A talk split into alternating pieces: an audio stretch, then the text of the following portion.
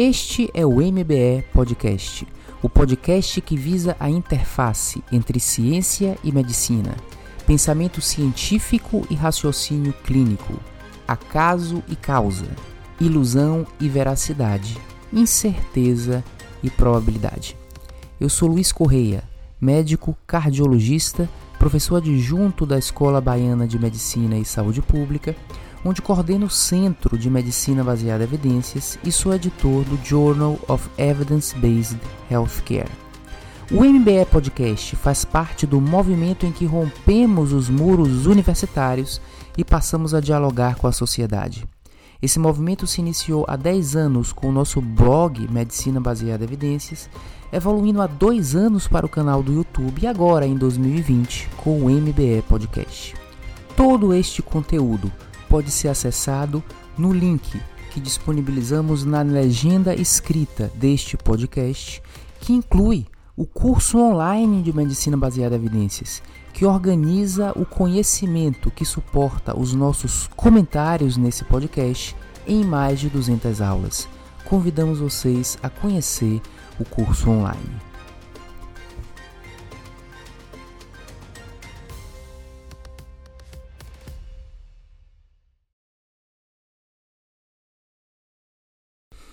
Olá pessoal, é com satisfação que retornamos depois de um período de recesso para iniciar a temporada 2021 do MBE Podcast. Nesse ano, teremos quatro tipos de episódios que vão se intercalar semanalmente. O primeiro tipo de episódio é uma novidade para o ano 2021 com a proposta de que teremos pelo menos uma vez ao mês um convidado especial para falar sobre a vida baseada em evidências. Segundo tipo uh, de episódio será tópicos especiais. Episódios no, no, nos quais comentaremos apenas um tópico com profundidade. Esses episódios servem de referência para o estudo e para a revisão de conceitos de medicina baseada em evidências. Mas teremos também o estilo tópicos diversos, onde falamos de vários assuntos das últimas semanas, eh, fazendo um pupurri filosófico científico a respeito das coisas que estão acontecendo.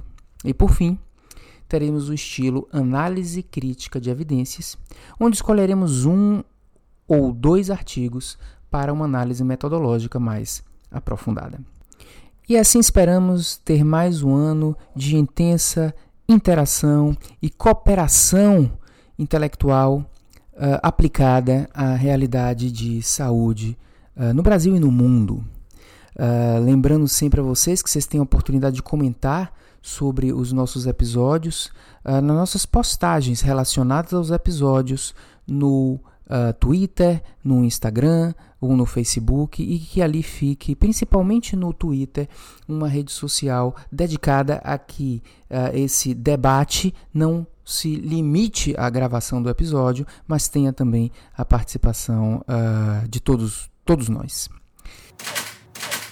E nesse primeiro episódio do ano, temos a satisfação de ter como convidada a bióloga, doutora Natália Pasternak grande popularizadora de ciência no Brasil e que está tendo uma, uma atuação é, muito importante durante essa pandemia no sentido de comunicação de ciência.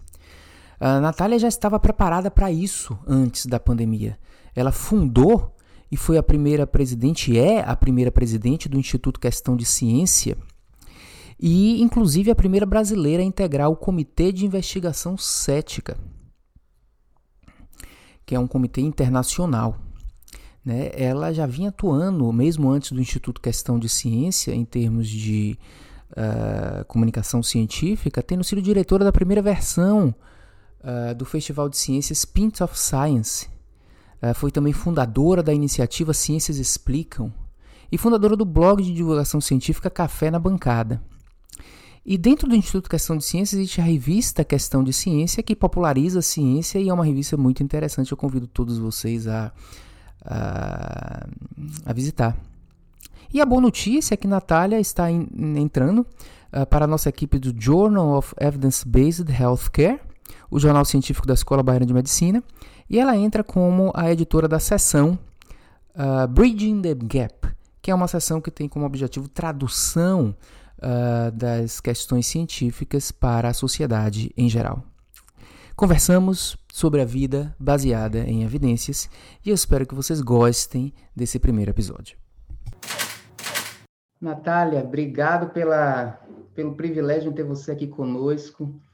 Né? É, eu acho que a gente pode ter uma, uma conversa bastante científica, mas antes da conversa científica, eu quero falar um pouco de você. Né?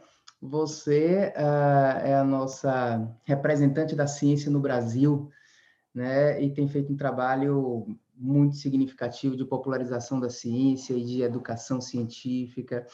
E eu acho que as pessoas têm curiosidade também de saber qual foi seu caminho, de como você chegou aqui e, de fato, quem é você, além daquela pessoa que está aí na, nas, nas, nas, grandes eh, redes sociais e também na, na, própria mídia mainstream, né, educando a população em relação a isso, né? É, essa, eu devo a essa pandemia essa nossa parceria, né, científica e também essa nossa amizade, né? Eu acho que ela surgiu mais ou menos há um ano, e eu me lembro bem quando surgiu, foi no dia da publicação do anúncio uh, do estudo francês da hidroxicloroquina, que naquele dia a gente simultaneamente publicou alguma coisa e a gente começou a conversar, né, e trocar ideias. E daí surgiu essa parceria tão interessante intelectual, mas você não é uma parceira intelectual só minha, você hoje é realmente uma parceira intelectual do Brasil. Por isso que eu é, eu quero conversar um pouco sobre você antes da gente conversar sobre os assuntos científicos. Ah, a primeira pergunta é nesse nesse nesse período, né, ah, de que tem, já tem um ano que a gente está nessa nessa questão uh, da pandemia e que surgiu uma série de, de oportunidades para falar de ciência. Você está feliz? Bom, Luiz, obrigada primeiro pelo convite, segundo pelos elogios, e eu acho que a gente vai ter que mandar uma nota de agradecimento para o Didier Raul por promover a nossa amizade. Né? A, a, a gente tem aí uma, uma nota de gratidão. Isso. Mas. E respondendo o resto da, da sua pergunta, Luiz, se eu estou feliz hoje com, acho que com, com a situação, com o lugar que eu cheguei, uh, feliz e preocupada. Né? Feliz porque acho que é um reconhecimento muito forte do meu trabalho, do trabalho que eu tenho tentado fazer já nesses últimos anos de comunicação da ciência, e já te conto como que isso começou. E, e, preocupada porque eu vejo no Brasil uma tendência muito difícil na comunicação da ciência. Eu, a gente é um país que tem. Comunicação da ciência já é algo novo no mundo. E, e no Brasil mais ainda. Em outras partes do mundo, a gente tem uma tradição de grandes comunicadores da ciência, como nos Estados Unidos com Carl Sagan. Você pega Carl Sagan, Isaac Asimov, James Rand, eles estavam fazendo isso eh, desde a década de 60, 70. Uhum. E aqui no Brasil isso tudo é muito novo, então a gente ainda tem muita dificuldade de como fazer, do que fazer, de quem consegue fazer, de quem deve fazer e, e eu, eu olho isso com bastante preocupação. Mas por outro lado, com bastante otimismo, porque acho que o país, de repente, percebe que é uma atividade relevante, que é uma atividade importante, que precisa acontecer e que precisa acontecer de forma séria, de forma profissional, de é, forma embasada. Né? Eu acho que interessante essa pandemia, ela é claro que ela, ela é uma tragédia humanitária. É mas eu fico perguntando assim é, é para a ciência, né? Se a gente se a gente exclui aquelas pessoas que tiveram um prejuízo pessoal devido à pandemia, como por exemplo a morte de um parente ou a perda de um emprego, ou prejuízos financeiros ou coisas desse tipo, se a gente exclui é, essas essas pessoas de uma maneira geral, será que a humanidade está mais satisfeita? É, ou a humanidade está está mais feliz, porque uma das, uma das formas de felicidade é também o um aprimoramento intelectual, né? Ou a humanidade está uh, mais perdida do que antes? Não sei, Luiz, eu concordo que uma das formas de felicidade é aprimoramento intelectual. Talvez para mim e para você, mas eu tenho a impressão que não para a grande maioria das pessoas e não nessa cultura moderna que vivemos, onde a felicidade é muito mais a, a busca de satisfazer os seus anseios e, e as suas na, as suas angústias do, e ansiedades do que realmente conhecimento. Acho que, infelizmente, tem poucas pessoas que relacionam felicidade ao conhecimento intelectual. É. Certamente nós dois somos de, de, desse time, mas eu não sei se é um time muito grande, não. É, é eu até perguntei isso, é uma reflexão, assim, porque. Uh, tem, tem, tem dois tipos, eu acho, de felicidade, que essa a ciência da felicidade mostra, né? Uma que é uma coisa relacionada a propósito, né? Uh, e que eu acho que é esse tipo aí, e outra que é uma coisa relacionada às condições que a pessoa tá, uh, tem na vida, né? Uh, as circunstâncias da vida. São, são duas coisas diferentes, né? É, ou seja, o que você tem na vida né, e como você é na vida, são duas fontes. Né? Isso é coisa cientificamente mesmo estudada. Uh, então, uma das coisas que é o self-improvement, né, ou esse aprimoramento, a pessoa se sentir eh, se aprimorando ou contribuindo para o aprimoramento de outros, é uma grande fonte de felicidade. Quando eu estou numa sala de aula, eu, eu não preciso estar em lugar mais nenhum. É, é, é melhor do que estar numa festa, ou, ou, tomando um vinho, ou jogando um esporte que eu gosto. É, é, é estar numa sala de aula. Eu, eu tenho essa sensação.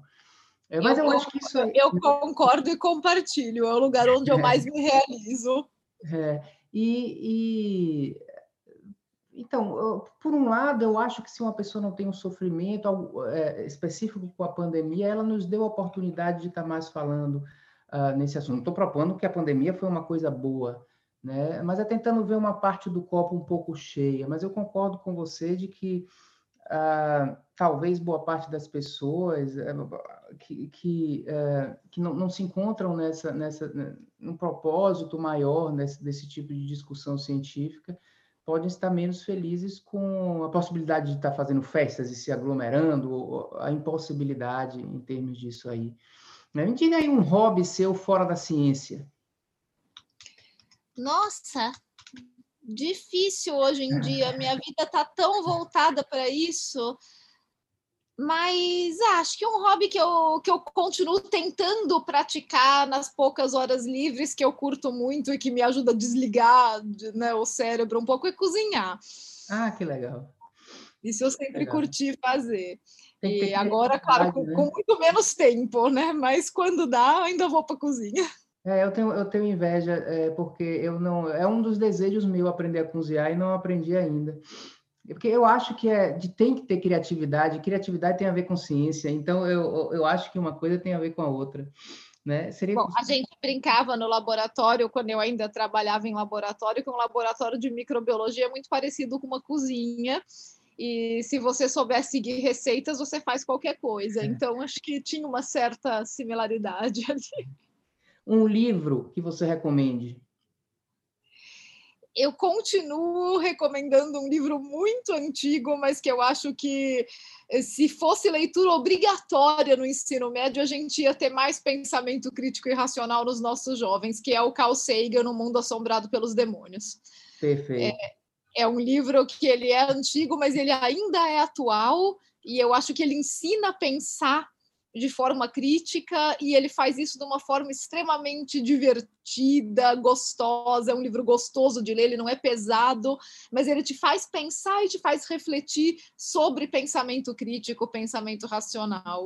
Acho que é uma, uma reforma do ensino que tem que haver, né? Porque quando, quando a gente tem na, uh, no ensino médio, primário, ciência. Uh, muitas vezes o ensino é de conhecimento científico e não de pensamento científico. Eu, né? Então as pessoas passam aí, fazem vestibular, sabendo química, sabendo física, é, sabendo biologia, mas não entendem nada de ciência com C maiúsculo, né? E a gente Sim. percebe esse analfabetismo científico em pessoas de intelectualidade, né? Então ciência não é tanto conhecimento, é uma forma de pensar.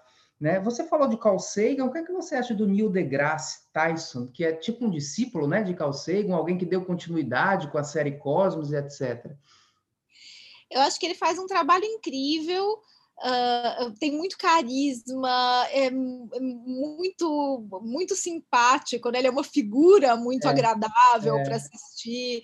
Ele tem uma história, inclusive de pensamento científico para crianças, que eu adoro contar, que é a historinha da, da fada do dente com a filha dele. Não Sim, sei se você conhece. Não conheço. É. é fantástica, que ele conta que quando a, a filhinha dele chegou né, para ele falou: Papai, caiu o dente, precisa pôr debaixo do travesseiro que a fada fada vai trazer uma moeda. E, e daí ele perguntou para ela, ele falou: Ah, como é que você sabe que a fada vai trazer uma moeda? E eu respondi, ela falou: É, porque é isso que as fadas fazem, é assim, você põe debaixo do travesseiro e no dia seguinte tem uma moeda, porque foi a fada que trouxe. Ele falou: Ah, mas como é que você sabe que foi a fada que trouxe? Né? E daí ela falou: Ah, porque é assim que as fadas fazem. E daí ele perguntou: Ele falou: Tá bom, você quer testar? E ela disse: Quero. Então, eles colocaram o dente debaixo do travesseiro. Como todo pai, durante a noite, ele foi lá, pegou o dente, trocou por uma moeda. E de manhã a menininha acordou e foi correndo com a moeda falar para ele: Tá vendo, papai? Tá vendo? Funciona! Ela trouxe, foi a fada. E daí ele fez a pergunta: ele falou, ok, você testou, mas como que você sabe que foi a fada que pôs? E se foi outra pessoa? E não foi uma fada. E como é que você vai testar isso? E daí a menina foi se reunir com os amiguinhos de escola dela para contar o que tinha acontecido e o que o pai dela tinha falado. E eles começaram a pensar juntos: e se são os adultos que colocam a moeda. E eles resolveram desenvolver um método para testar. Eles combinaram entre eles. O próximo que caiu um dente não conta para os adultos. Vai é. colocar o dente debaixo do travesseiro sem contar para ninguém e ver o que acontece. Aí eles viram que não acontecia nada, eles concluíram que são os adultos, então, que é, não o tem. Grupo controle, né? Eles criaram um grupo controle, né? Eu achei tão bonitinho. E, e, e, o, e, o, legal de ver o Neil deGrasse contando a história é ele falar da felicidade das crianças de descobrirem aquilo. Então, tudo aquilo que falam, ai, mas você tirou a fantasia das crianças, isso não se faz. Ele sabe, ele fala, não, você precisa ver a felicidade daquelas crianças de ter desenvolvido um método para desmascarar os adultos. É, não, é? Eu, é, é, e eu acho que eu concordo com você. Uh, essa coisa da curiosidade de descobrir, uh, ela traz uma grande satisfação e felicidade. A gente acabou de comentar sobre felicidade, de uma, uma parte do copo cheia uh, que essa pandemia pode nos trazer, que é a felicidade de todas as reflexões que estão surgindo.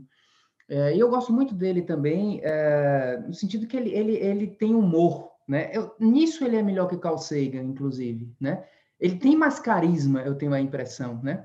Uh, eu acho que são diferentes, né? O, o Sagan era uma figura mais gentil, é. né? O, o Neil deGrasse ele é, mais, ele é mais sarcástico. É, né? exato, exato. E é bom, né, em ciência isso também. Mas eu acho que os dois, assim, são, são pessoas que, que devem servir de exemplos para a gente, né? É, mas aí, pegando esse gancho da, da da, da questão da, da, fada do dente é, da filha é, de Neil deGrasse, é, você, você não vê é, um espaço para fantasia também na vida? Claro! E, e, eu acho que justamente ter pensamento crítico não, não tira a fantasia de ninguém. Todas as crianças continuam brincando de faz de conta, mesmo quando elas desenvolvem pensamento crítico. Então, uma coisa não está. Não, não é oposta à outra, né? Não, não é oposta a outra. Você, você ter fantasia na sua vida sabendo que é fantasia é certamente muito mais saudável do que você confundir fantasia com realidade, né? É. E aí, uma, uma, uma, certa feita, isso já tem muitos anos, esse, a coisa deve ter uns 10 anos ou 8, alguma coisa que eu escrevi um texto uh, no blog explicando, baseado em evidências, porque Papai Noel existia. Agora, Papai Noel existe enquanto Papai Noel, não enquanto uma pessoa que entra na sua casa fisicamente e, e de fato, é, coloca um presente. Mas na medida em que as pessoas acreditem que o presente chega, Papai Noel existe, do ponto de vista pragmático. Né? Por, fa é... por falar em Papai Noel, e você gosta do Neil deGrasse, você viu a brincadeira que ele fez no Natal passado de que uh, as renas macho perdem os chifres no inverno? Não, então, não. se Papai Noel fosse verdade, todas as renas tinham que ser fêmeas. Natália, a gente sabe que, eu aliás sei, fiquei sabendo há pouco tempo, que um dos seus parceiros intelectuais, ou um dos seus uh, parceiros profissionais, eu diria, até no Instituto Questão de Ciência, o jornalista Carlos Orsi, que é um jornalista científico, uh, ele também é seu companheiro de vida. Né?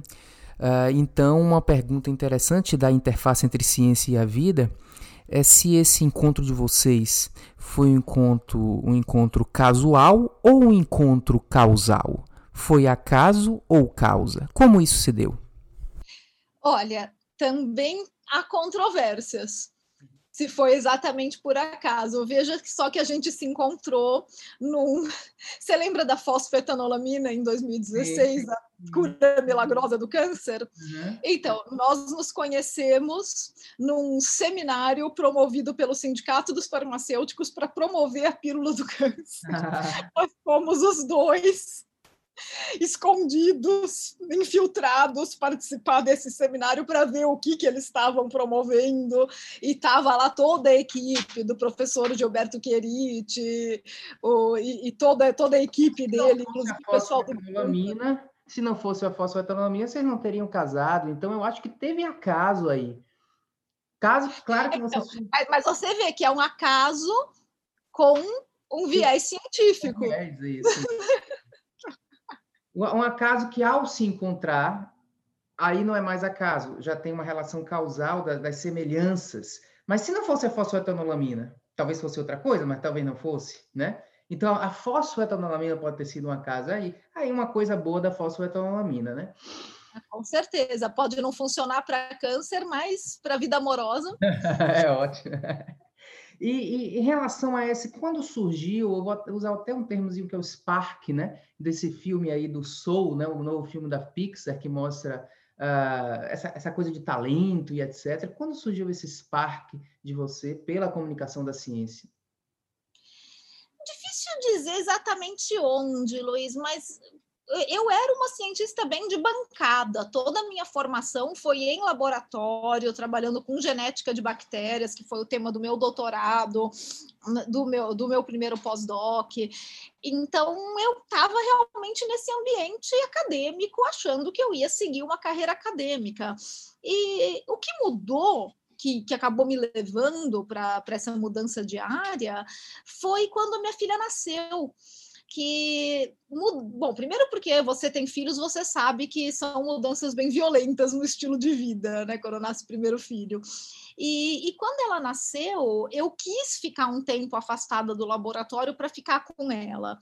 Nesse meio tempo, eu acabei me envolvendo, como é natural nessas épocas, em vários grupos de discussão de pais e mães jovens, pais e mães de recém-nascidos, de bebês pequenos, e eu comecei a perceber a quantidade de desinformação que rolava nesses grupos. Mesmo hoje, depois de muitos anos trabalhando com, com divulgação de ciência, a gente sabe que bebês e mães, né, assuntos relacionados a bebês pequenos, recém-nascido e qualquer coisa relacionada com maternidade é um alvo muito fácil de pseudociência, de venda de produtos inúteis.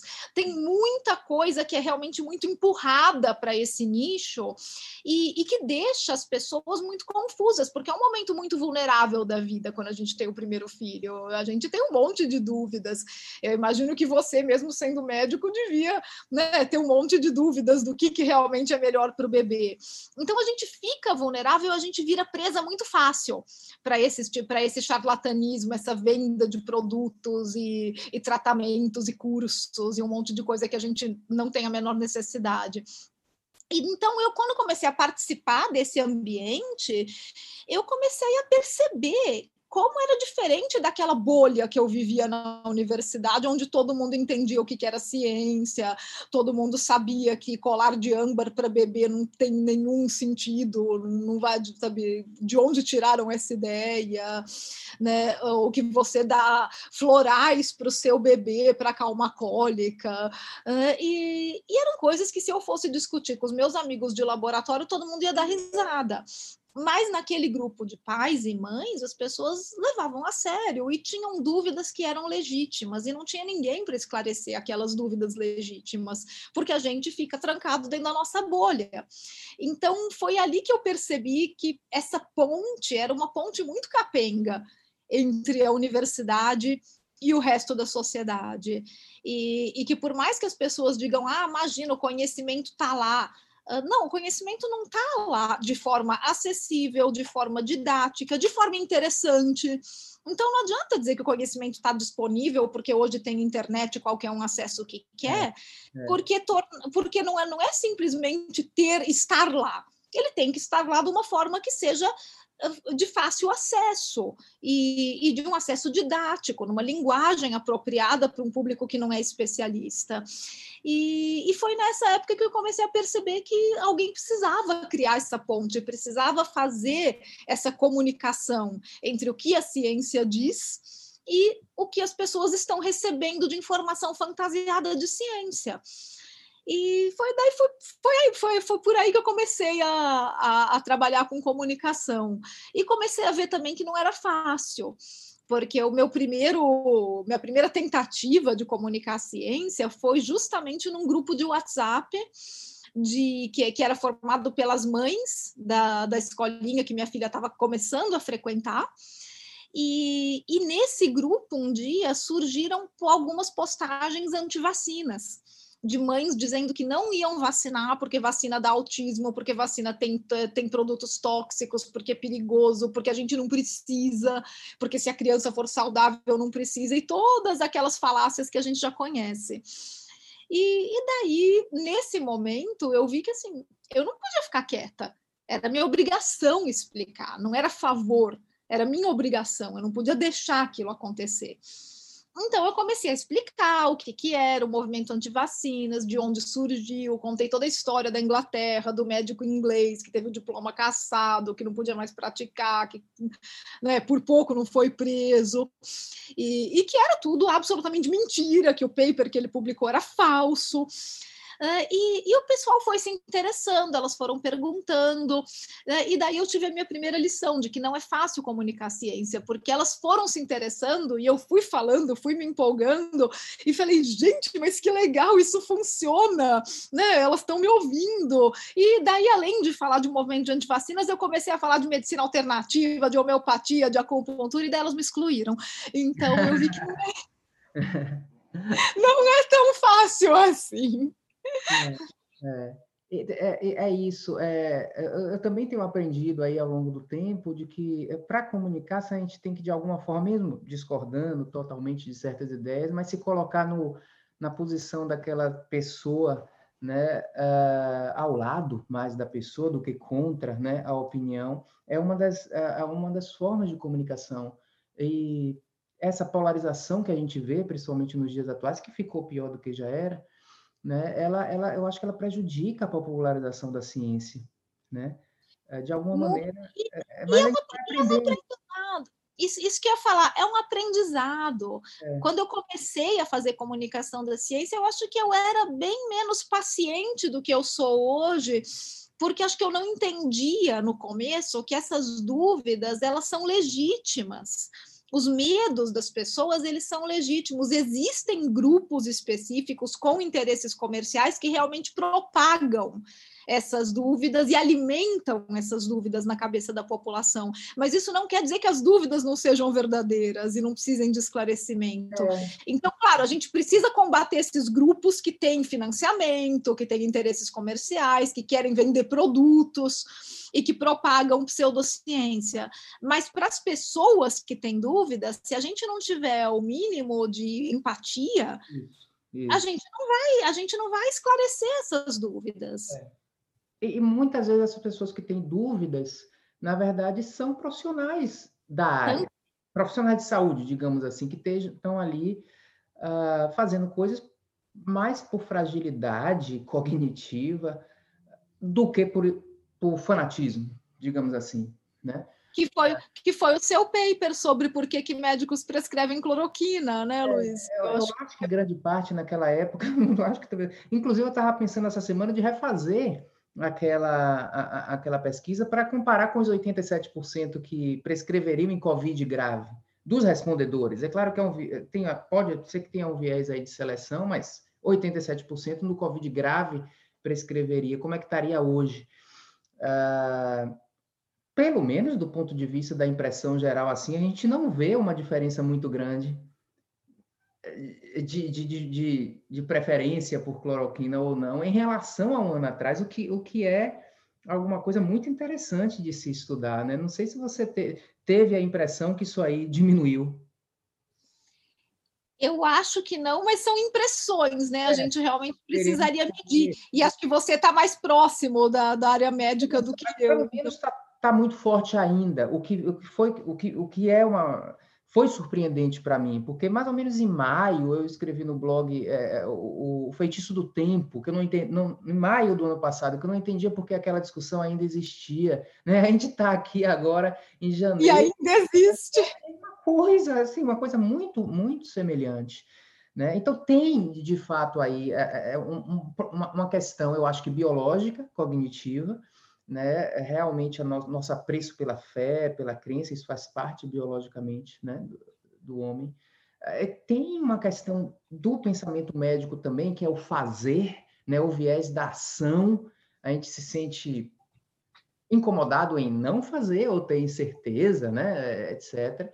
Agora, eu acho que tem também um componente aí ideológico político, mas eu acho que mesmo que tirando isso, é, esse fenômeno cloroquina sempre existiu na medicina, né? Ele pode estar até um pouco mais uh, exacerbado, mas eu acho que o caminho é realmente se colocar no lugar e dialogar junto com essas pessoas, diferente de, de polarizar. É como você falou, tem gente aí que, que faz disso a vida e, e com interesses, com conflitos de interesses. Essas aí não, não podem, aí não, não, não tem diálogo, né? Com quem com essas Exato. pessoas que promovem o kit como a sua missão, né? Uh, mas os coitados que estão prescrevendo, desculpa a palavra coitado, não quero menosprezar ninguém, mas às vezes é uma certa fragilidade cognitiva. Mas assim, dessa, é muito interessante essa história que você conta, uh, a partir uh, de você ser um, um mãe e dialogar com as outras mães e perceber nessa situação aí ah, uma, uma carência de pensamento científico. Eu sou a favor da amamentação, desde que não haja sofrimento com a amamentação. Às vezes eu vejo mães sofrendo com o peito todo dilacerado e, e num desespero de continuar ali. Né? Então, uma vez, eu acho que lá uns 10 anos, logo que surgiu o blog, eu escrevi sobre a amamentação. Assim, existe uma desproporção entre o nível de evidência e o nível de recomendação. Você concorda comigo? Muito, inclusive isso foi tema de uma apresentação no ano passado no, no SciCon, no Congresso de Ceticismo nos Estados Unidos, e, e, uma, uma jornalista especialista em ciência, uma jornalista científica que tem um blog que chama Simons, então, ela escreve muito sobre maternidade. Ela fez uma apresentação excelente, colocando exatamente isso que você falou, que a recomendação é desproporcional a ciência, é uma recomendação muito mais ideológica, muito mais uma cobrança de ser a mãe perfeita. A mãe perfeita tem que ter filho por parto normal, tem que amamentar só no peito, não pode sentir dor, não pode sentir tristeza, não pode ter depressão e tem que achar tudo lindo e tirar foto com o bebê no colo dois meses depois do parto, com a barriga tanquinho, sorrindo e cozinhando ao mesmo tempo, né? Então é, então, sabe, é... Assim, existe um desfecho benéfico uh, que eu chamo assim de, de, de, de, o desfecho imediato, né? Ou seja, é existe ali uma conexão mãe-filho que eu acho que não precisa de, de demonstração científica de que isso é bom, etc. Uh, ah, mas a questão é, em termos de desfechos clínicos, né? Redução de mortalidade, redução de doença, redução disso. Na época, isso tem muito tempo, eu, eu pesquisei e, e tinha revisões sistemáticas mostrando, não mostrando, mostrando que era algo incerto, né? é, em, em, todos aqueles desfechos clínicos. Então, isso aí, não, não, estou propondo que não se faça, mas que existe uma liberdade no processo de decisão. É a mesma coisa que e, eu falo. E, e, que não existe, e que não existe uma pressão para que isso seja, como você falou, Luísa, a qualquer custo, é. a custo da sanidade mental da mãe, do conforto, do, de dor, de conforto físico, sabe? É, eu amamentei e eu achei muito legal amamentar. Eu acho muito legal. Eu não, eu, eu recomendo para todo mundo que, olha, vale a pena, é, é, é, é, fantástico, é uma experiência única. E era mais eu só tive uma filha, então eu só fiz isso uma vez. Eu achei super legal. Agora, a pressão psicológica que você sofre para amamentar, para amamentar só no peito, toda vez que eu dava uma mamadeira para minha filha em público, me olhavam feio. Então, assim, é, o, o, tipo de pressão que as mães de recém-nascidos sofrem é ridícula. Nenhuma mulher precisa disso. Mulher, e principalmente as mulheres que querem amamentar, elas precisam de acolhimento. E não de gente apontando o dedo na cara falando que elas estão erradas nisso, naquilo ou no outro. Então, isso aí representa muito o que acontece no, no, no meio médico. É, se algo tem uma, um benefício, as pessoas superestimam o benefício. Isso existe muito com drogas, com medicação, com tratamentos, tanto que o processo muitas vezes é obrigatório vir a receita de bolo para escrever, sem julgar o custo, que é um custo muito individual. Né? Então, o, o pensamento médico ele não é, ele carece de pensamento econômico, que é comparar a magnitude do benefício, que está bem mensurada cientificamente, com o preço que aquele paciente está pagando com a própria pele, não estou falando do preço monetário. Né? Então a gente tem essa carência, tem mulheres que o preço, é, é, que, que, o custo de aumentar é mínimo, tem outras que é grande, então a gente tem que comparar isso com a magnitude do benefício. Assim como certos pacientes, o custo de se operar do coração para revascularização é maior do que outros, porque tem gente que não consegue perceber o seu o peito aberto, tem muito medo e etc. E a gente tem que entender esse processo, esse processo de decisão. Bem, vamos agora a um fast forward para os últimos anos, né? Surge uma Spark lá, desde quando você era criança, lendo livros, passando por essa questão da sua, da sua experiência como mãe. Uh, mas quando surgiu uh, oficialmente o Instituto Questão de Ciência? Como foi essa história? O, o, questão de ciência, na verdade, ele veio de uma confluência de vontades mesmo. Eu já trabalhava com divulgação científica antes, os outros fundadores também, nós somos quatro fundadores no questão de ciência, e, e, e nós nos conhecemos por causa do trabalho com divulgação e já nos conhecíamos há alguns anos e começamos a perceber que precisava ter algo mais profissional, mais institucional no Brasil, que essa coisa de todo mundo fazer a divulgação científica meio amadora, meio no tempo livre, cada um no, no seu blog, na, sabe, é, é, era algo que não era suficiente. Que, não, que, a gente não ia conseguir promover pensamento crítico e racional no Brasil assim, dessa maneira informal e como pessoa física. Então, a necessidade de estruturar um pouco mais a, a comunicação da ciência no Brasil foi o que deu origem ao IQC. E daí, quando nós quatro começamos a conversar, a gente começou, falou, bom, tá bom, então o que, que a gente quer fazer? É uma ONG, é uma associação? Como é que vai funcionar? Qual que vai ser o nosso objetivo? E a gente foi conversar justamente com associações que já faziam isso em outros países. Então, quem nos ajudou muito foi justamente o Comitê de Investigação Cética nos Estados Unidos, que foi fundado por Carl Sagan e Isaac Asimov na década de 70. Então, nós pedimos ajuda para eles e eles ajudaram muito. Eles realmente falaram: não, então, né, que legal, vocês querem fazer algo no Brasil, a gente ajuda, vamos conversar. E daí eles convidaram a gente em 2018 para uh, expor um trabalho sobre Brasil, que a gente falou justamente da pílula do câncer, porque estava bem recente.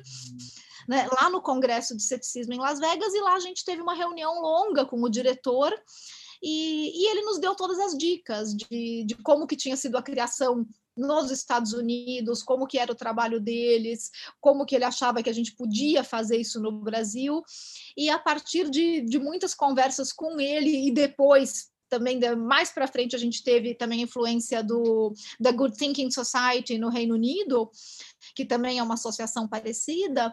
Aí a gente foi dando a cara do instituto, o que, que a gente queria. E, e o instituto foi fundado mesmo no final de 2018 só. Uhum. Então, a ideia foi que a gente que realmente queria fazer isso de uma forma institucionalizada, com, um, com uma credibilidade, não, não podia ser simplesmente quatro divulgadores que se juntaram.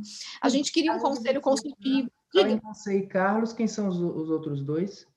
O Marcelo Yamashita, que é professor no Instituto de Física Teórica da Unesp, aqui em São Paulo, e o Paulo Almeida, que é advogado, psicólogo e está fazendo doutorado dele na FEA em gestão pública de universidades. Então, são quatro pessoas com formações bem diferentes, isso acho que contribuiu muito também para a gente ter um balanço do que a gente queria no Instituto. E o Carlos, né, para quem não conhece, é jornalista científico.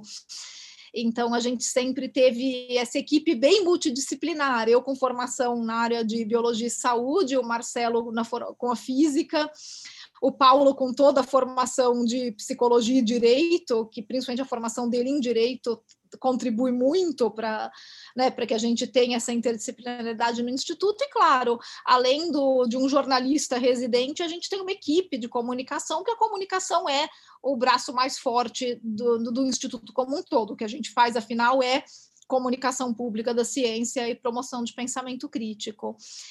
Então. Uma história interessante sobre financiamento né, do Instituto. Você próprio decidiu financiar foi. Eu não queria ficar passando chapéu. Eu queria que o instituto tivesse celeridade para trabalhar no que precisa e não precisasse que porque o que, que acontece geralmente com esse estilo de ONG, né, de associação sem fins lucrativos? Você perde grande parte do seu staff e do seu tempo buscando financiamento.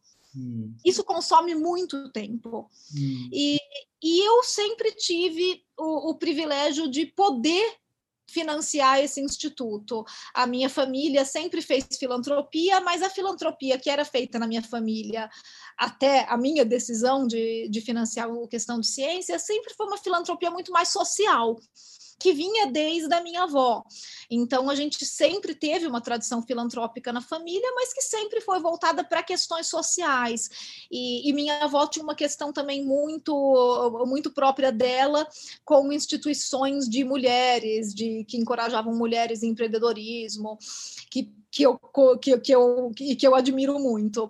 Mas uh, quando chegou a minha vez de fazer filantropia, eu, eu decidi que a minha filantropia ia ser pela ciência. Legal. E, e daí eu achei que ia para o instituto ia ser tão mais benéfico que o financiamento viesse de uma filantropia própria, para que a gente não precisasse perder tempo buscando financiamento. Não e eu acho perder que tempo, não só perder, não só perder tempo, mas também independência total, né?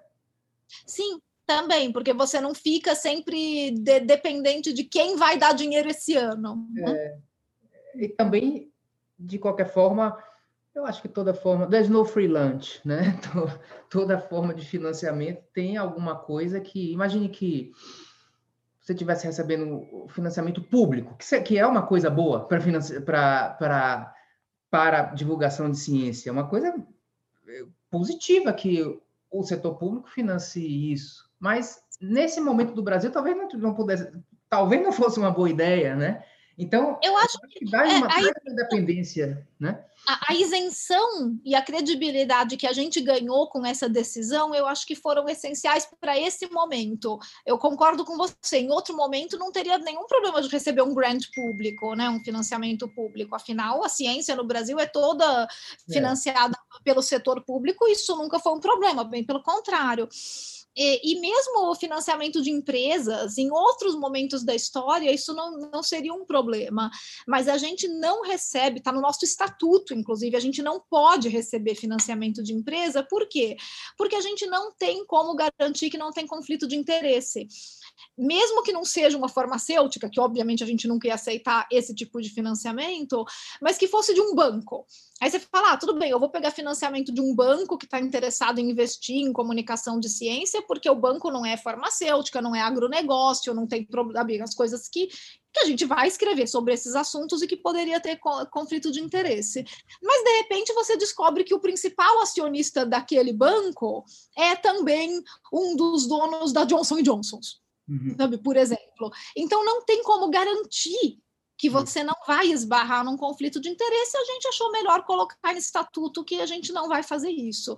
E, e, e uma das também, o que eu estava falando do formato, né, da gente ser uma associação sem fins lucrativos, que tem um estatuto público, que tem um conselho consultivo, que tem um conselho fiscal, era algo que a gente queria para mostrar justamente, olha, o, o Instituto Questão de Ciência é uma estrutura, tem, tem, tem uma estrutura robusta não é simplesmente quatro divulgadores que se juntaram num coletivo. Uhum. É uma estrutura, é uma associação. Funcionários. Quantos funcionários vocês têm?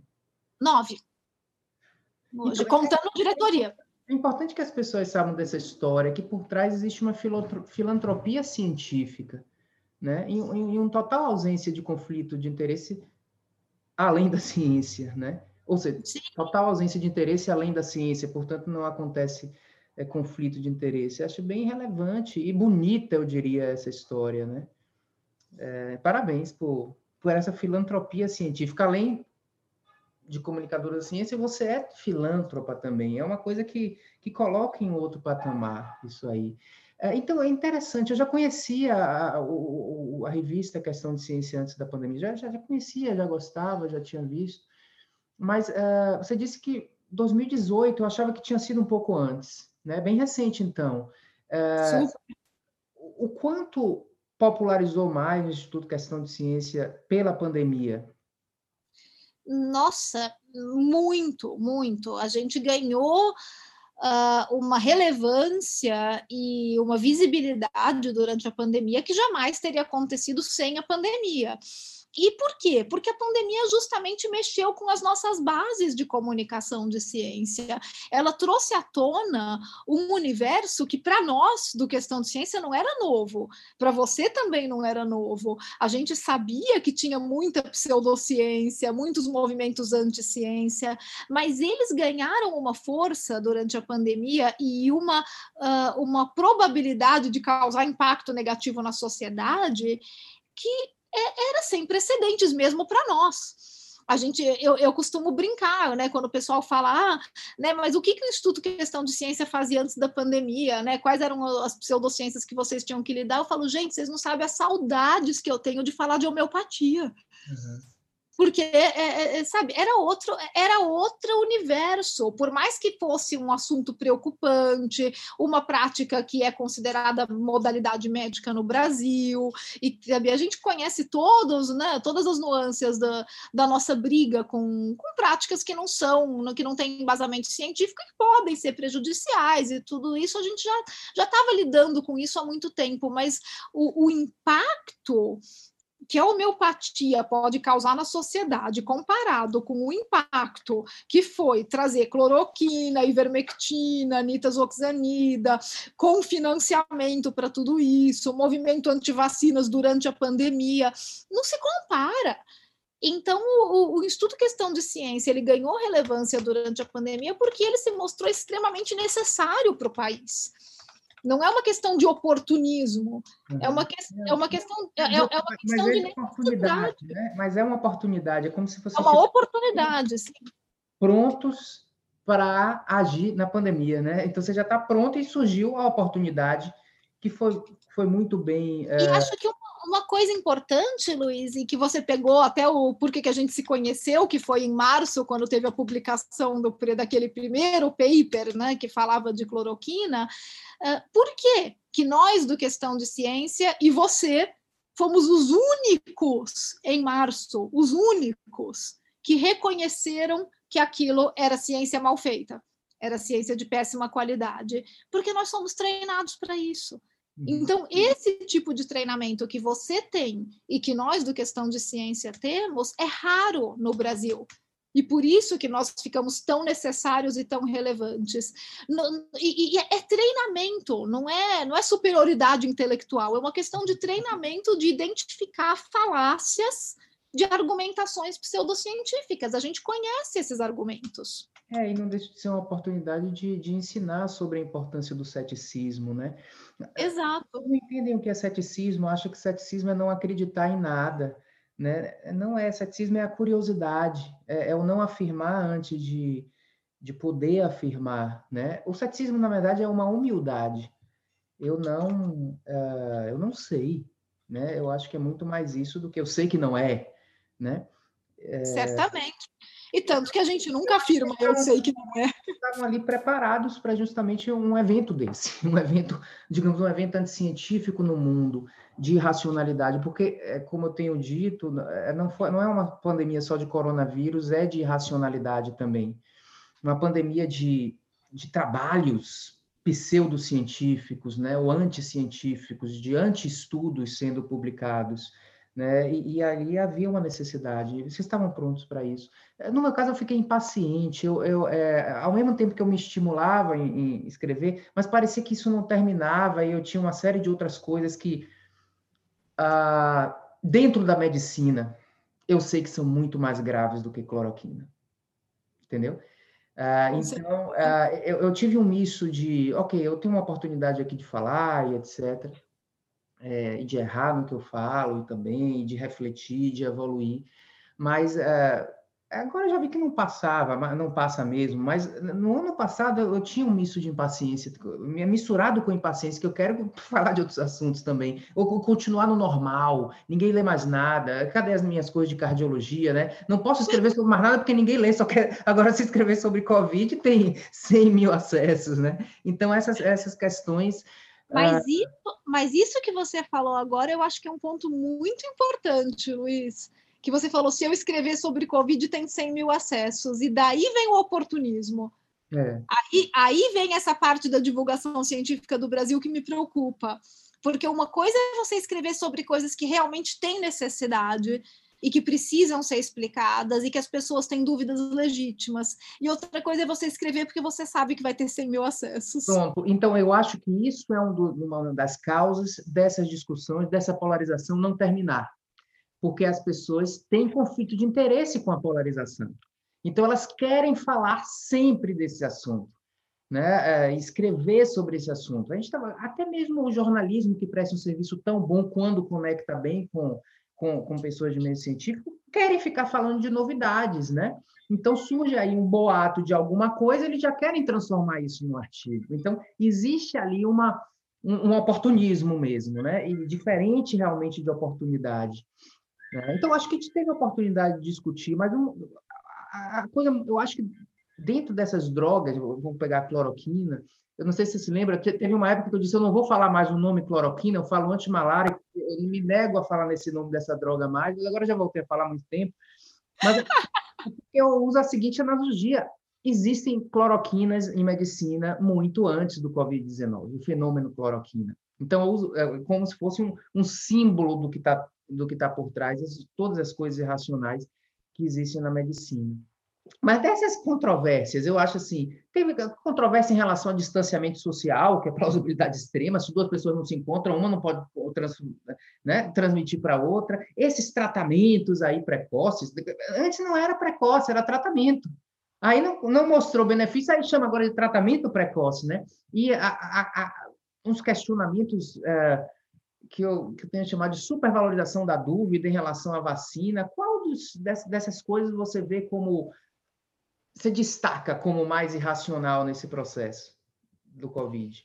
Olha, eu, eu não sei se é o mais irracional, mas é com certeza o que tem um impacto maior na sociedade são essas eh, essa supervalorização da dúvida em relação a vacinas, como você comentou. Talvez de pior eu consequência, né? É, eu acho que é o de pior consequência, é o que mais me preocupa, porque é, é como essa discussão sobre qual vacina tem a melhor eficácia, né? E, e o que, que vai assim, com, como assim? Como é que alguém está discutindo que uma vacina que tem 50% de eficácia, então ela nem vale a pena, eu não quero tomar, porque ela só tem 50% de eficácia. Eu acho que entra muito nisso que você é. falou da supervalorização da dúvida. Você fala, Sabe, você está falando de recusar algo que pode trazer um benefício, que certamente traz um benefício, porque você acha que esse benefício não é benéfico o suficiente. A gente aprende, a gente cresce com isso, porque eu sempre fui uma pessoa que, tive, que, que valorizei a incerteza. O meu TED do ano, um ano atrás era o valor da incerteza. E agora eu tenho que ser obrigado a dizer: peraí, menos incerteza, que é a, então, a dúvida é o cerne da ciência. Mas tem um limite, peraí, não vamos ter dúvida em relação a, a, a, a é, risco-benefício da vacina. Isso aí também já é querer demais, né? Então é, é, interessante como a gente precisa ser até um pouco contraditório para que a gente. É, a vida é contraditória também, né? Então eu valorizo a incerteza, mas tem horas que dizem: peraí, não, não, não chega a esse ponto. Mas uma das irracionalidades grandes que eu. Eu não vejo irracionalidade só nessas coisas caricaturais, não. Uma das racionalidades que eu e você a gente conversou e se posicionou também é, é a irracionalidade de precisar demonstrar que algo é ineficaz a inversão do ônus da prova, né? e que a gente vivenciou isso, o Brasil foi um dos países que mais teve ensaios clínicos de coisas esdrúxulas, e aqueles de, de, de postura científica diziam, não, eu preciso provar que isso não é benéfico. O que, é que você acha disso? Eu acho que isso mostrou, Luiz, e a gente comentou bem isso na época, como a gente, em ensaios clínicos no Brasil, ainda está engatinhando, como infelizmente a gente tem pouca compreensão do que, que justifica um ensaio clínico, do que, que precisa ser testado clinicamente, e principalmente uma coisa que você falou na época e que é verdade, né? Ah, é a diferença entre o cientista e o pesquisador, o cara que quer simplesmente rechear o látis dele de publicações, mesmo que essas publicações não tenham realmente nenhum valor para a ciência e para a sociedade, mas porque ele faz carreira em pesquisa, então ele tem que mostrar uma carreira recheada de publicações. E, e, a gente tem, não só no Brasil, daí eu acho que a gente tem que ser justo, isso é no mundo, né? Não é uma questão só de Brasil, mas no Brasil, principalmente, a gente tem uma cultura na academia que valoriza muito mais o pesquisador do que o cientista nesse, né, nessa divisão que a gente está fazendo aqui, né? Para ninguém, ninguém interpretar errado. A gente colocando aqui como pesquisador o cara que é o carreirista, né? O carreirista em pesquisa. E, e não o cientista, que é o cara que realmente trabalha com ciência, que é promover ciência, promover pensamento científico e realmente fazer contribuições científicas para a humanidade. Então, é, essa dicotomia eu acho que é o que acaba justificando essa profusão de ensaios clínicos esdrúxulos que a gente teve no Brasil, porque eles são, eles são motivados muito mais pela publicação que vai poder ser feita a partir deles do que por uma pergunta. Isso. É.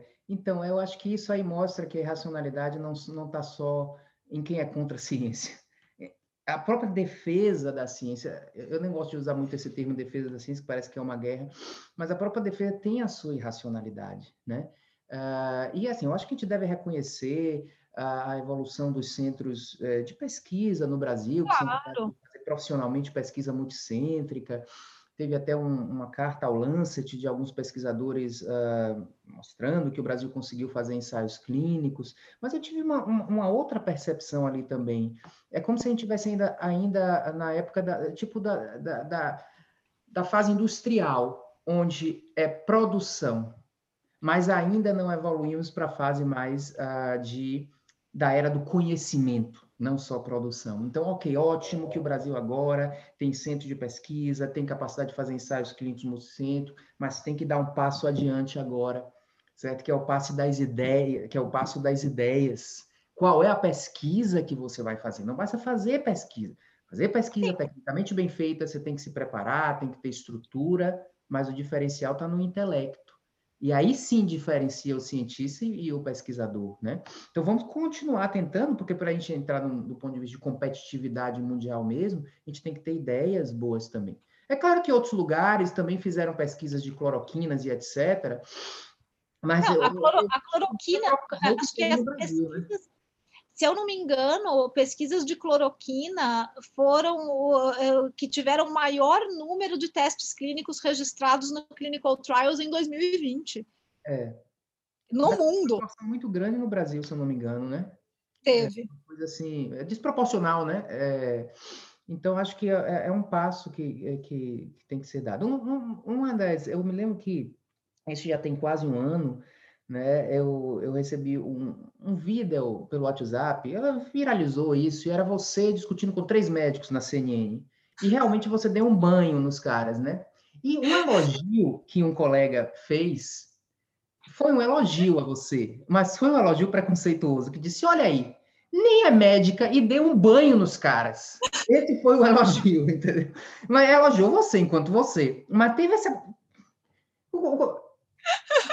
O que, o que é que a gente já conversou sobre isso, mas existe uma confusão entre médico e cientista, né? É, como é que você sente isso?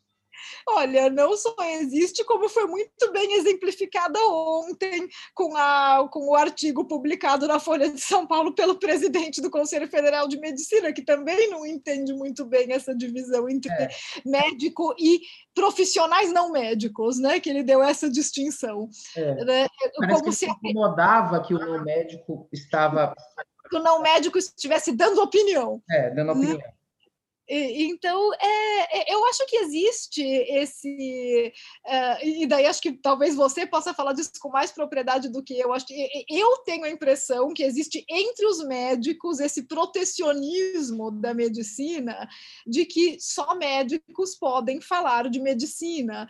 E, e talvez eles esqueçam realmente que grande parte da ciência que gera os procedimentos, os medicamentos, a, a, as intervenções intervenções que vocês fazem, elas são geradas justamente por profissionais não médicos que fazem pesquisa. Então, acho que falta um pouco essa consciência de que existe uma gama enorme de profissionais que fazem ciência. Entre esses profissionais, a gente tem médicos também que fazem ciência, mas não todo médico faz ciência. É, então, a gente vai ter médicos que são cientistas, veterinários que são cientistas, biólogos, enfermeiros, psicólogos, tem uma enorme gama de estatísticos, né, de profissionais que contribuem para a ciência e que podem seguir carreira científica. E, e os médicos são um uma dessas profissões que pode seguir carreira científica, mas não necessariamente vão seguir e não necessariamente precisam seguir para serem bons médicos. Hum. Então, eu acho que essa, essa distinção, né? O médico ele precisa ser bom consumidor de ciência, mas não produtor e nem cientista. Numa das conversas que eu tive, e é um podcast com Tatiana Ferraz, que é uma jornalista científica, ela, fala, ela, ela pontuou isso, que, que a sociedade acha que por ser médico pode opinar em relação a, a tudo da, da, pode opinar cientificamente em relação à área de saúde, mas a percepção dela como uma jornalista bem informada nisso é que a maioria dos médicos é, não são as pessoas mais indicadas. Então, você pode ser um médico bem indicado para falar disso, ou, ou, um cientista não médico bem indicado para falar disso. Então, você é realmente, eu acho que é uma, uma uma coisa talvez até de defesa profissional e de, de, de, vaidade do médico que chega ao ponto de falar isso, né? Uh, é quase como é, é, é, um fenômeno parecido com, com, com, machismo, que se sente melhor do que mulher, ou com, com, com racismo, né? É, é, é, essa coisa do corporativismo médico, que eu acho que a gente tem que fazer uma análise mesmo. Então, ciência, medicina, ci, medicina não é ciência, medicina é uma profissão que deve ser baseada em ciência. Então, a carta realmente do presidente do Conselho Federal de Medicina, que eu não conheço esse presidente pessoalmente, eu não sei de quem é a pessoa, então não estou falando da pessoa, eu estou falando daquela carta. Né? Isso é uma coisa que a gente tem que diferenciar bem. É, ela foi uma carta infeliz ela procura até explicar uma coisa que eu acho válida, que é a autonomia do pensamento médico e da decisão individual, mas ela é infeliz nesse momento e também é infeliz quando enfatiza os inúmeros trabalhos sugerindo o benefício da cloroquina. Então, ali, na minha, na minha forma de ver, existe o quê? Não sei, não quero saber da pessoa, mas quem escreveu aquilo tem fragilidade cognitiva do ponto de vista científico, né? Então, não estou falando da pessoa, estou falando da carta. É, e, e aí eu acho que precisa ser partir para a educação científica, o letramento científico aqui. Essa pessoa que está falando em nome de um Conselho Federal de Medicina está precisando de mais letramento, porque até mesmo para falar um ponto que era válido caiu em irracionalidade. Então, a irracionalidade ela é ela é prevalente e ela é contagiosa igual o Covid-19, né? Então, mas, mas eu acho que é entender e aí procurar discutir com a sociedade. Nós não somos os pais da racionalidade, mas juntos a gente tentando evoluir em prol dessa racionalidade. Uma das coisas que atrapalha hoje no Brasil é essa questão política. O que, é que você acha dessa questão política? Parece que os de esquerda agora são científicos, os de direita são anticientíficos. É, é, é, absurdo, né, Luiz? A gente teve e, e, e, essa polarização ela é promovida pelo atual governo, porque eles sabem que isso na verdade alimenta o eleitorado deles. Então a gente teve aquelas frases de que, quem é de direita toma uh, como é que era? Quem é de direita toma cloroquina, quem é de esquerda toma tubaína. É. É, é, é, foi uma das frases mais infelizes do presidente, né? É. Porque mostra exatamente essa polarização. Tipo, sabe, se você é de direita, você tá comigo, você toma cloroquina, você toma o meu remédio, é o remédio da direita que é a coisa mais absurda. É. Remédio não tem ideologia política, gente. Não, Ou mesmo quando as pessoas, as pessoas me perguntavam no começo, eu imagino que também de, de, devem ter feito essa pergunta para você, e eu sempre tinha que explicar, quando às vezes algum jornalista chegava e falava assim, ai, mas a senhora é contra a cloroquina? Eu falava, eu não sou contra remédio, gente, por favor, não dá para você ser contra um remédio. É. Eu sou contra prescrever um remédio para uma condição na qual ele não tem indicação. Eu não sou contra a cloroquina. A cloroquina, inclusive, é um bom antimalárico. Então, é, é mas essa polarização chegou a um ponto onde você tinha que ser contra ou a favor de um remédio. É, é.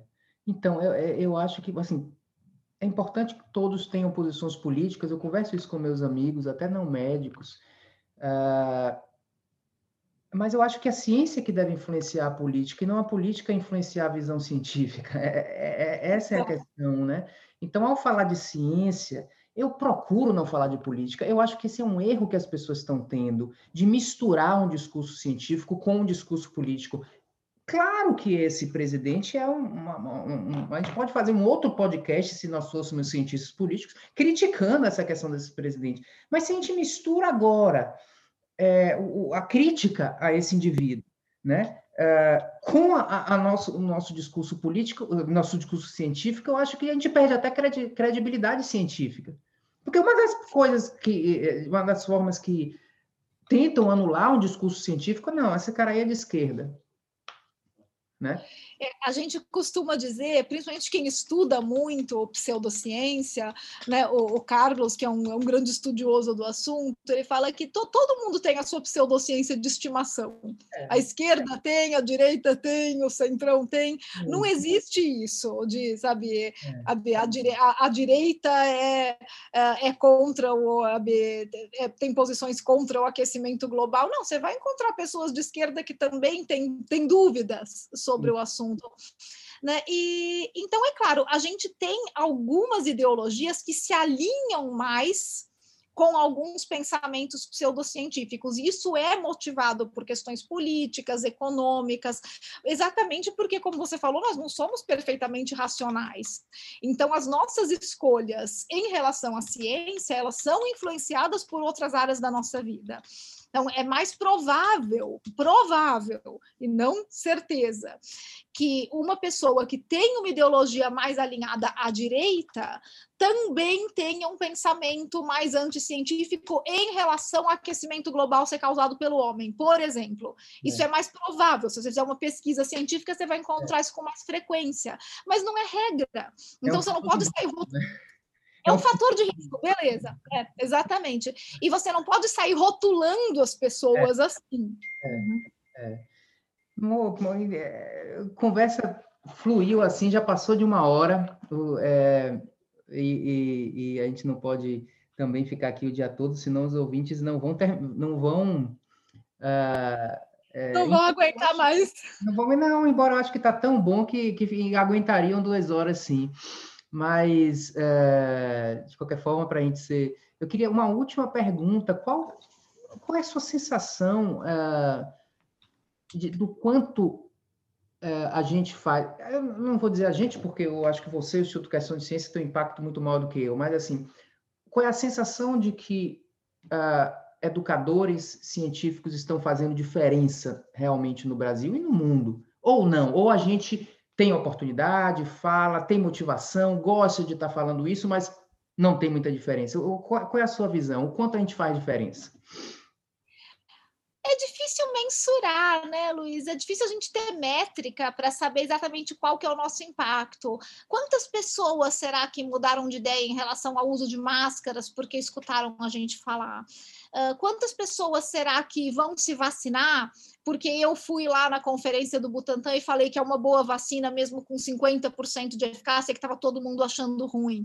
A gente não tem como mensurar qual é o impacto da comunicação que a gente faz, mas a gente pode ter certeza que existe um impacto. É. Por quê? Porque a, a, a gente tem um retorno disso na visibilidade do que a gente do, do que a gente está propagando, na leitura da nossa revista, por exemplo. A gente tem algumas métricas que eu acho muito interessantes, né, que não, não, não respondem exatamente a sua pergunta, mas só para você ver o que existe um impacto. Desde que eu comecei a aparecer muito na mídia, o, o, o perfil do nosso leitor da revista mudou em 2018, quando a gente lançou, o nosso perfil de leitores era predominantemente masculino. E depois que eu comecei a aparecer muito na mídia, isso inverteu.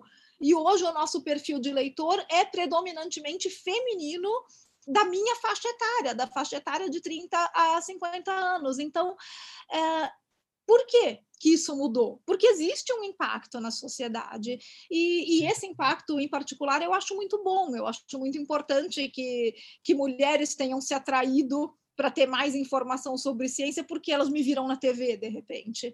Né? É, ou que, ou, ou, ainda tem esse benefício, né?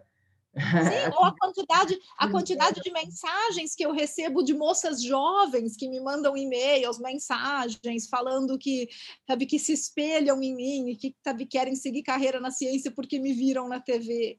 Ou pior, ou melhor, no fundo, mas pior porque é muito triste, aquelas que falaram que sempre queria, que, que queriam muito seguir carreira científica, mas que agora que elas me viram na TV, elas sabem que elas podem, porque antes elas achavam que elas não iam conseguir. Então, acho que tudo isso são, impactos importantes, são difíceis de, de metrificar. A gente nunca vai conseguir dizer, olha, por causa do nosso trabalho, X% de pessoas mudaram de ideia em relação à vacinação. E não precisa, Isso. talvez, não precisa, porque é é, são esses impactos de diferentes categorias, de diferentes formas. Só a reflexão já é uma coisa que vale a pena. Só fazer a pessoa Exato. pensar, eu acho que já é uma coisa que vale a pena. E uma, uma coisa que eu acho importante, Luiz, que às vezes a gente também subestima muito o nosso trabalho, a gente fala, pô, mas será que vale a pena o que a gente está fazendo? Porque olha a quantidade de informação falsa que roda por aí. Né? E, e, o Carlos sempre tem uma frase que eu acho perfeita, que é a nossa obrigação é fazer a informação de qualidade circular. É, é, é, isso que a gente tem que fazer. A gente tem que garantir que a informação baseada em ciências está circulando, está acessível e pode ser facilmente compreendida por qualquer um que não tenha formação em ciência, qualquer público não especialista. Essa é a nossa obrigação, isso é o que a gente tem que cumprir. A gente não tem que ficar contando quantos likes, quantos compartilhamentos, se a gente está popular ou não. A gente não faz isso para ser popular, a gente faz isso para garantir que a informação circule. A gente não faz isso para ser popular, faz isso para garantir que a informação circule. Essa é uma a mensagem que eu acho que, que, que deve ficar com uma frase final. Ontem, eu até postei no Twitter, eu fui tomar um chá aqui em casa e no papelzinho do chá tinha escrito Speak to make yourself happy. Don't speak to impress others. Speak ou seja, traduzindo para o pessoal, é, fale para se fazer feliz. E aí eu acho que a motivação intrínseca é o propósito. Não fale para impressionar os outros. Eu acho que é isso que você é, é, pontuou aí. Né? Obrigado, obrigado pelas reflexões. Foi excelente. Assim, eu acho que eu adorei e espero que é, os nossos os nossos ouvintes aí do podcast também adorem essa essa, essa nossa conversa, né? Não é uma entrevista, é uma conversa. Obrigado, Natália, pela parceria. Você tem as últimas também palavras. Adorei, também adorei. Luiz, é sempre um prazer conversar com você e eu espero que o pessoal se beneficie também desse bate-papo que acho que foi, como você falou, um dos pontos bons da pandemia, da gente conhecer pessoas com quem a gente pode refletir e tirar aprendizados dessa tragédia. É uma tragédia, com certeza, mas toda tragédia traz aprendizados e que servem para, inclusive, a gente que a gente possa prevenir outras tragédias no futuro. Então, a gente, na verdade, né, hoje é dia 26 de janeiro, né? Amanhã, dia 27, é o Remembrance Day do Holocausto. É o dia da memória do Holocausto. Uhum. E, e é um dia também de lembrar de uma tragédia para evitar que tragédias futuras parecidas aconteçam. Eu acho que é isso que a gente está fazendo aqui. A gente está refletindo e tentando tirar aprendizados disso tudo que está acontecendo para que isso nunca mais aconteça.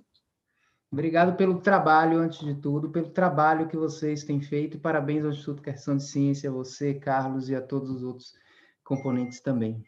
Um beijo. Obrigada. E assim estreamos a temporada 2021 do MBE Podcast.